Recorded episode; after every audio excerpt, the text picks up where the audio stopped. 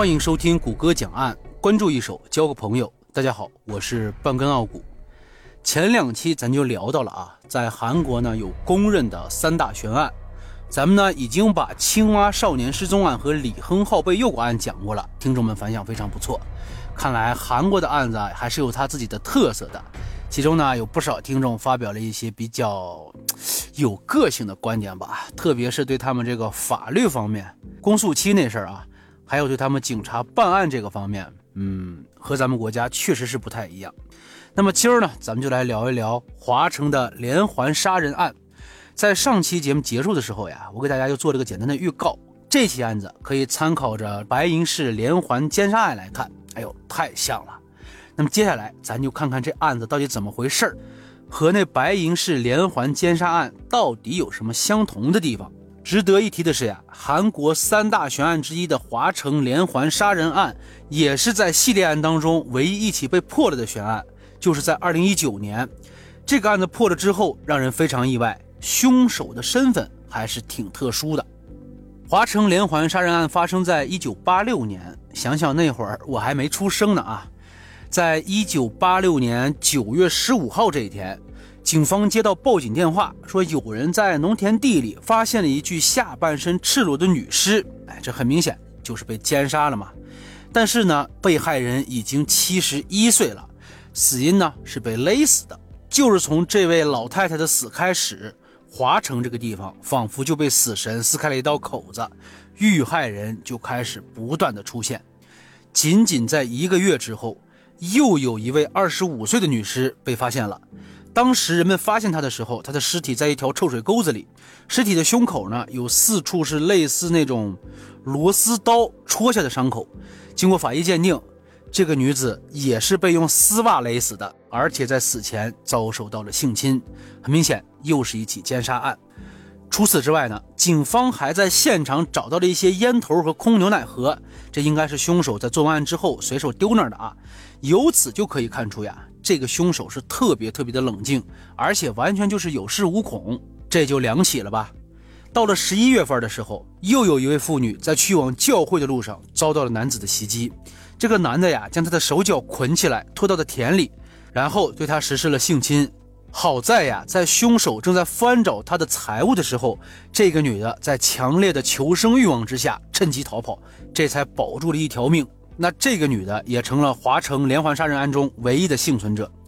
大家还记不记得白银市连环奸杀案那个案子中，也有一位幸存的女士，她是在上厕所的时候和高成勇面对面，最后呢也是凭着自己的机智，还有自己比较不错的身体素质，才甩开了高成勇。这两个案子都是有一位女的成为了唯一的幸存者。但是当时白银市连环奸杀里面那个女的提供了很多有用的信息啊，虽然高成勇当时戴着口罩。那位幸存者提供了他的身高、头发的长短，还有脸型。哎，但是韩国这位就有点可惜了，由于当时天色太暗呢，他没有看清任何凶手的特征。哎，也可以理解啊，本来嘛天色暗又比较慌，是吧？能跑就不容易了。既然是连环杀人案，这肯定还没完呢。到了十二月十二号的时候，有一位二十四岁的家庭主妇和她丈夫在外共进晚餐之后，独自乘坐大巴要回家。然后就失踪了，直到一百三十一天之后，在他们家附近找到了他的尸体。找到他尸体的地方离他们家大门也就五十米。那个时候尸体已经严重的腐烂了啊，身上的财物呢也被洗劫一空。死因还和之前的被害人一样，也是被勒死的。这凶手呀，就不但是图色了，而且还图财，把能拿的都要拿走。都说白银连环杀人案高成勇的作案频率高，哎，但是跟这韩国这位比起来，还是略显逊色了一点就在刚刚说到那位家庭主妇失踪两天之后，又一位只有二十三岁的公司女职员，在一家咖啡店相完亲之后准备回家，但是呢也离奇失踪了。七天之后，她的尸体在一个稻田里发现了，她的双手被自己的内衣反绑着，头上还盖着内裤，死因呢同样也是被勒死的。大伙数了没？这几起了？这已经就五起了呀！其中四起的被害人被弄死了，剩下的一起侥幸逃脱了。就是咱普通人来看啊，这几起案件也是有极其明显的相似性的。不过呀，我也就想不明白，这怪不得大家吐槽啊！华城的警方就并没有将这几起案子串联在一起。大伙儿知道这主要原因有多可笑吗？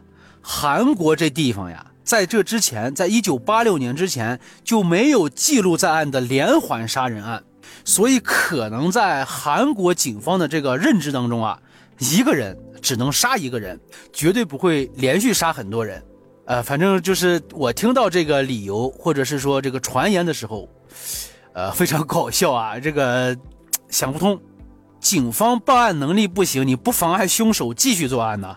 紧接着第六起案子来了，在一九八七年的一月十号，刚刚过完元旦，也就是距离上次发案仅仅一个来月，一位十八岁的女学生在晚上放学之后离奇失踪了。第二天呢，她的尸体又在田里被发现了，和之前的几起还是一样。全身赤裸，遭受性侵，双手被内衣反绑，死因是被勒死。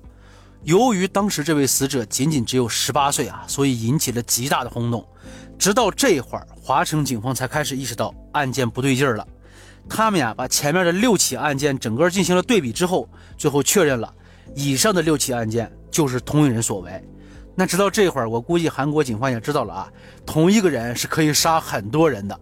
你说这华城呀，出现了连环杀人案，在当地呢，自然引起了极大的恐慌，各种谣言就开始起来了，什么妖魔鬼怪、封建迷信、恶魔复仇。哎呀，这个韩国人的脑洞啊，还是非常大的，否则呢，咱也不至于看到那么多精彩的韩国电影这就说明韩国人在创作方面，嗯，是有自己的独到之处的。但是警察他毕竟是警察呀。咱不能说有这么大的案件，然后再谣言起来，把人心荼毒了呀，对不对？然后呢，他们只能说是赶紧破案吧，给公众一个交代啊。此时呢，华城警局从全国各地调集了有办案经验的高手来协助办案。哎，这个也和咱们的白银市连环奸杀案很像。大伙儿记得吧？我上次讲这个案子的时候，前前后后有全国的一百多位刑侦专家到当地破案，就是没破了。不是还比对了十几万枚指纹？各种各样先进的手段都用上，但是就是破不了。那会儿也挺气人啊！我不知道大伙儿记得不？我说这个凶手的指纹、脚印、DNA、模拟画像全都有，就是破不了。所以那白银连环奸杀案才被称为建国以来四大悬案之首嘛。在韩国这边呀，人家也会这套啊，就请来了全国各地的有经验的民警来破案吧。但是呢，凶手是藏在暗处的呀，你警察是藏在明处的呀。之后的四个月当中。这个凶手就选择沉寂了啊，再不犯案了。但华城连环杀人案和白银市连环奸杀案像就像在啊，凶手都是停了一段时间，然后继续开始疯狂的作案。那高成勇还停了一年多呢。这华城案的凶手可能是比较猴急，只停了四个月。在五月二号的晚上，又有一位三十岁的家庭主妇在接丈夫下班的途中被害了，并且所有的作案特征和前面的一模一样。这很明显。这孙子又开始了。不过呀，在勘查这起案子的时候，警方有了一些线索。警方在现场发现了一些可能是凶手留下来的毛发。由于当时韩国还没有掌握 DNA 技术，所以只能初步判断呀，这个凶手的血型为 B 型。但是呢，即使这样，B 型，哎呦，这对破案的帮助啊，还是非常非常有限的。这还没完。一九八八年九月七号，又一具尸体在河边的草丛中被发现了。这回的死者是一位五十四岁的妇女，凶手的犯案手段和之前完全相同。这起案子之后，警方终于掌握了一条非常非常重要的线索。华城警方找到了一位案件的目击者，目击者是一位巴士司机。当时呢，他正好经过了凶案地点附近的车站，忽然发现旁边田地里有一个男的在挥舞手中的衣服。因为当时是下着大雨的，司机就赶紧把车停下来，说：“你赶紧上来吧，外边下雨呢。”当时上车这位男子下半身都是泥土，全身呢几乎已经湿透了。上车之后还在不停的跺呀蹭呀，想把脚上的泥土给蹭掉，嘴上还骂骂咧咧的。因此呢，司机对这个人的印象还是特别深的。根据司机的描述，这个男子呢看起来很普通，大概也就是二十到三十岁之间，挺年轻的啊。人长得比较瘦，身高在一米六五到一米七零之间。警方根据司机的描述，就制作出了一张嫌疑犯的模拟画像，并对其进行了公布。可即便如此呢，凶手依然没有打算就此收手。哎，这是不是跟咱先前讲的那白银连环杀人很像啊？啊，这模拟画像是吧？但是啊，我发现这两起案子的模拟画像和他本人，这个差别还是有点大的，甚至脸型都不太一样。所以说，人在那种特殊的情况下，能记住一些特征就不错了啊啊！指望着通过记忆来画模拟像，有这种高手，但是少，而且也太难了。刚不说了吗？这孙子还没打算收手。一九九零年，又有一位年仅十三岁的少女在晚上六点半回家时遇害了。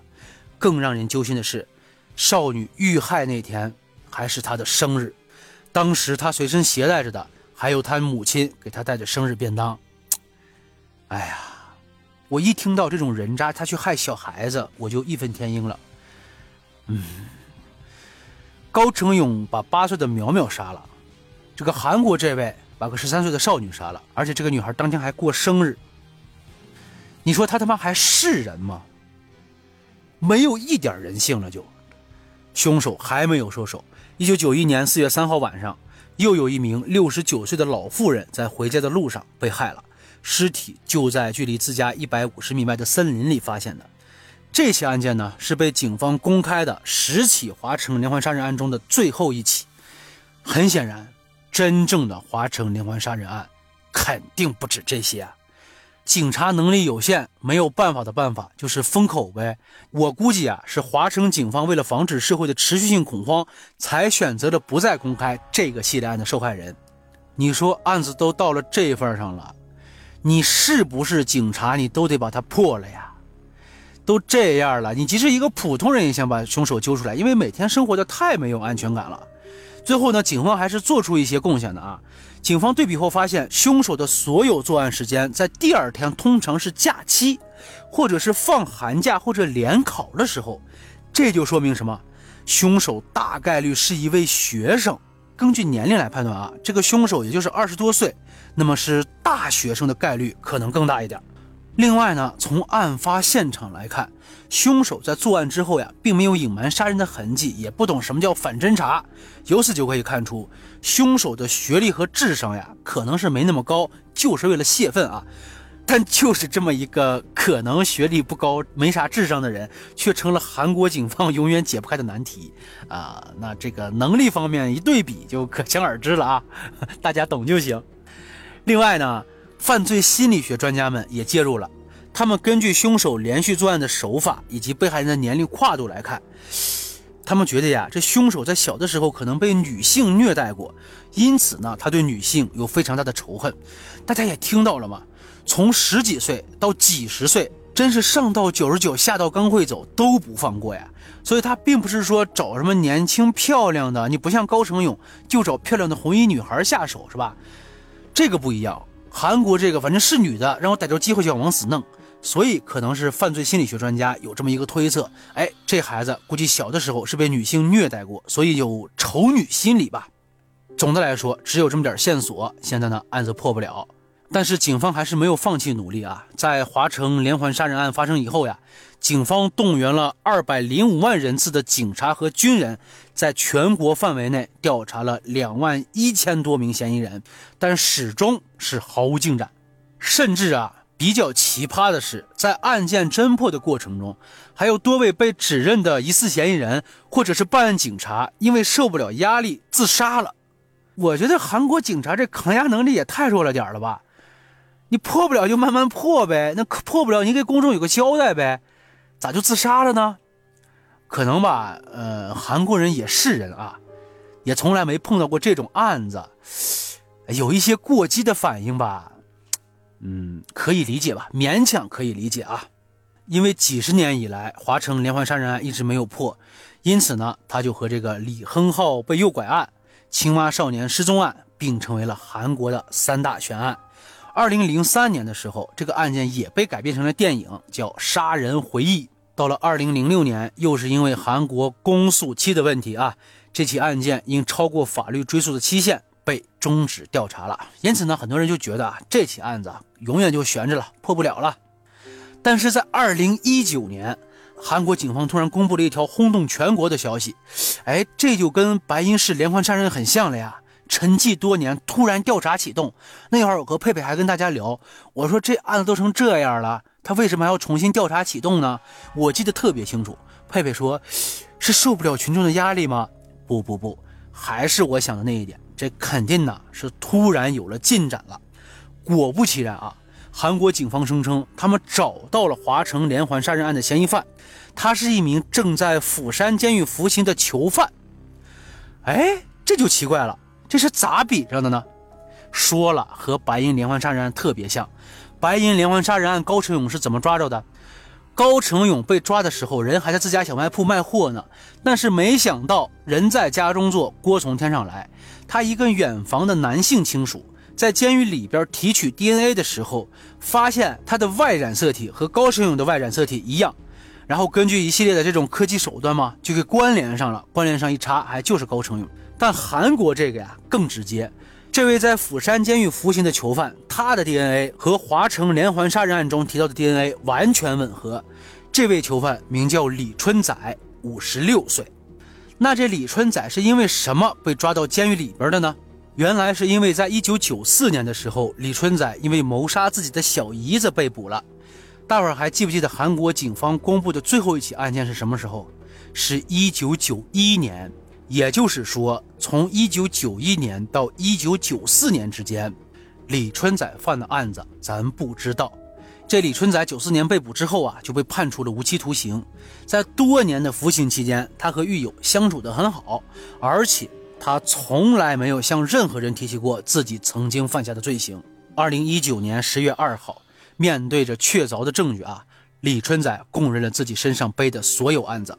刚才说了，华城连环杀人案是十起案子，对吧？后来就再没有公布了。大伙儿知道这孙子犯了多少案吗？